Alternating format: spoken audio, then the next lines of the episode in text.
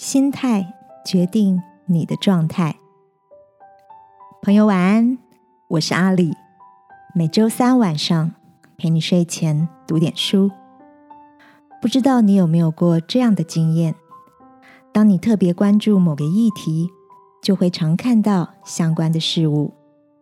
例如，有个朋友最近刚怀孕，逛街时他就发现住家附近。有好几间婴儿用品店，路上遇到的孕妇也不少。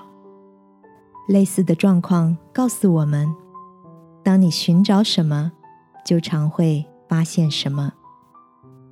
今晚要给你分享的这本书，书名叫做《心态的力量》，讲述的就是人在动心转念之间所造就出的。不同生活样貌。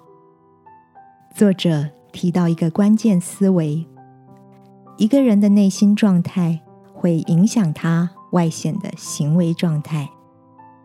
有些人的生命陷入停滞，不是因为能力不够，而是不相信自己做得到，于是选择了放弃。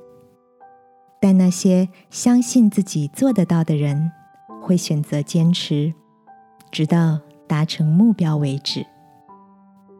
心态其实就是一种信念，相信人生美好和相信人生悲苦的人，在同样的境况中所看见的视野和诠释就会大不相同。就像英国小说家赫胥黎的名言：“经验。”不是指发生在你身上的那些事情，而是你如何去看待所遭遇的事。亲爱的，最近的你心态上有什么样的变化吗？圣经告诉我们，信是对所盼望的事有把握，对看不见的事有确据。今晚。让我们一起来到天父面前，求他使我们看见，在生活中所遇到的每件事情背后，都有他隐藏的祝福。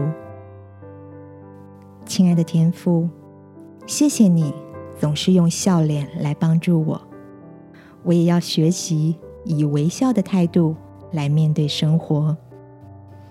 祷告是奉耶稣基督的名，阿门。晚安，好好睡。祝福你，用开朗的心看见开阔的风景。耶稣爱你，我也爱你。